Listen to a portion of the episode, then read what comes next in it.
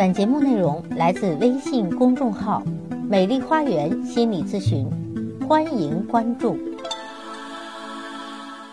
大家好，我是心理咨询师、高级婚姻情感咨询师张霞，欢迎大家来到美丽的心灵花园，解除心灵困惑。今天要分享的是婚姻情感的内容：家暴家庭，你的家暴与你有关。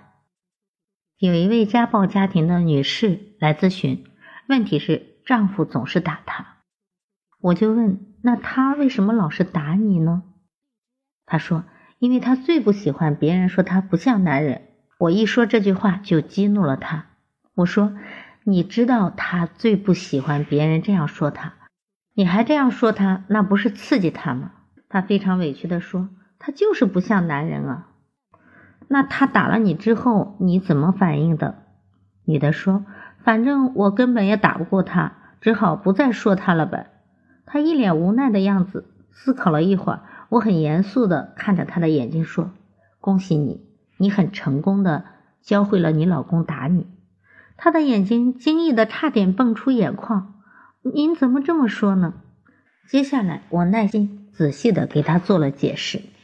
这位女性非常清楚的知道丈夫最不喜欢听的话是什么。也知道丈夫听到这句话的反应会是什么，但就是要在吵架中说出这句话。我知道很多的夫妻在们在吵架中啊，就是怎么刺激到对方，刺激对方最狠，他就说什么，因为那样解气解恨嘛。但是没有顾及到背后的后果是什么，他硬是要在吵架中说出这句话，然后在丈夫打了自己后再停止说这句话。啊，这就形成了一个条件反射啊，就是我打了你之后，你就不会再说这句话了，这不就形成了一种强化吗？虽然挨打的人是妻子，可是掌控局面的人并不完全是丈夫。妻子其实只要不说那一句咒语，丈夫就不会失去风度，可妻子偏偏要说，仿佛就要刺激丈夫动手。丈夫并不傻。既然打人可以阻止，当然每次首选都是使用暴力。妻子也就是这样成功的教会了丈夫对自己动粗。一句话，你教会了别人怎样对待你。这时我不由得想起了美国新当选的总统奥巴马。美国有七千万人明确的表示喜欢奥巴马，喜欢到起大早排队去投选他当总统。然而，多数美国人却认为奥巴马一点也不好玩。虽然他们不太喜欢布什当总统，但都觉得布什好玩，非常好玩。汪翔在《奥巴马大传》中记述了一个真实的故事：奥巴马的父亲，也就是老奥巴马和外祖父斯坦利一起约了一些朋友到酒吧喝酒。他们是那些人中唯一的黑人。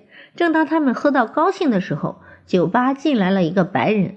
那白人一看到店里的情形，就对服务生高声怪叫：“这么好的酒让黑鬼给喝了，不是太可惜了吗？”人们一下子安静下来，等待着一场恶斗。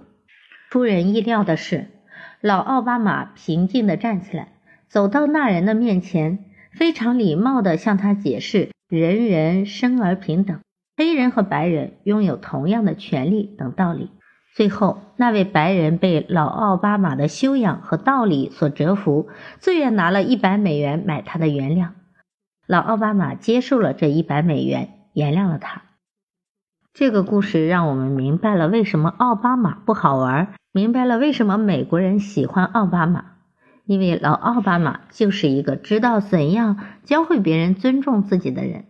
因为外公斯坦利把这个故事郑重地讲给幼小的奥巴马。让他学会了在种族歧视严重的美国，如何像父亲一样不卑不亢地获得别人的尊重。美国的媒体对奥巴马的当选非常失望，因为他们将失去很重要的一种吸引人眼球的娱乐方式，那就是拿自己的总统开涮。所有的媒体人都心照不宣地怀有这样的共识：奥巴马不是小布什，他是不能用来娱乐的。你不得不尊重他。每个人都在无意识中教会了别人如何对待自己。有的人教会别人虐待自己，有的人教会别人尊重自己，有的人教会别人忘记自己，有的人教会别人记住自己。你呢？不要再抱怨别人怎么可以这样对待我，不要再抱怨我这么努力，别人为什么看不到？不要再抱怨我是一块金子，为什么别人就发现不了？其实这一切都是你教会了别人如何对待你。可曾想过，当你初次见到一个人时，你并不知道该如何跟他交往，他喜欢什么，不喜欢什么，你并不知道，你也不会知道他何时会生气，何时不会生气。当你跟他共事时，你只能猜，而这个时候，你也会比较小心，尽量的去避免敏感的话题。因为你不知道他的底线在哪里，而当你了解了他之后，你就会很好的把握他的底线。如果他是一个随和的人，你可能就和他成了朋友了；如果呢，他是一个暴躁易怒的人，你可能就会尽量的远离他；如果他是一个胆小懦弱的人，你可能就会瞧不起他，甚至有的人会欺负他；如果他是一个胆大刚烈的人，你可能就会敬畏的同时，尽量的不会去碰触他的底线。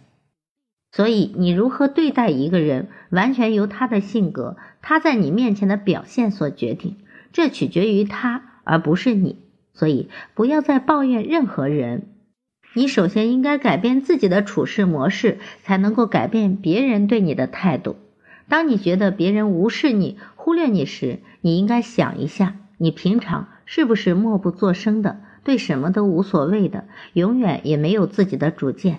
所以，当遇到事情时，别人是可以忽略你的感受的，进而也会忽略你的存在。当你觉得别人把你当做软柿子捏时，你该想一下，你平常是不是总是一副不敢作声、畏首畏尾的样子？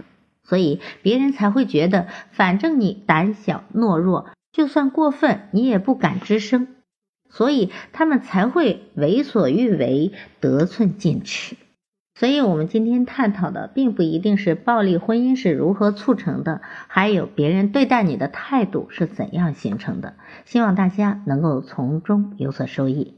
好，今天的分享就到这里了。我是美丽花园心理咨询研究中心的首席咨询师张霞，感谢大家的收听，咱们下期再见。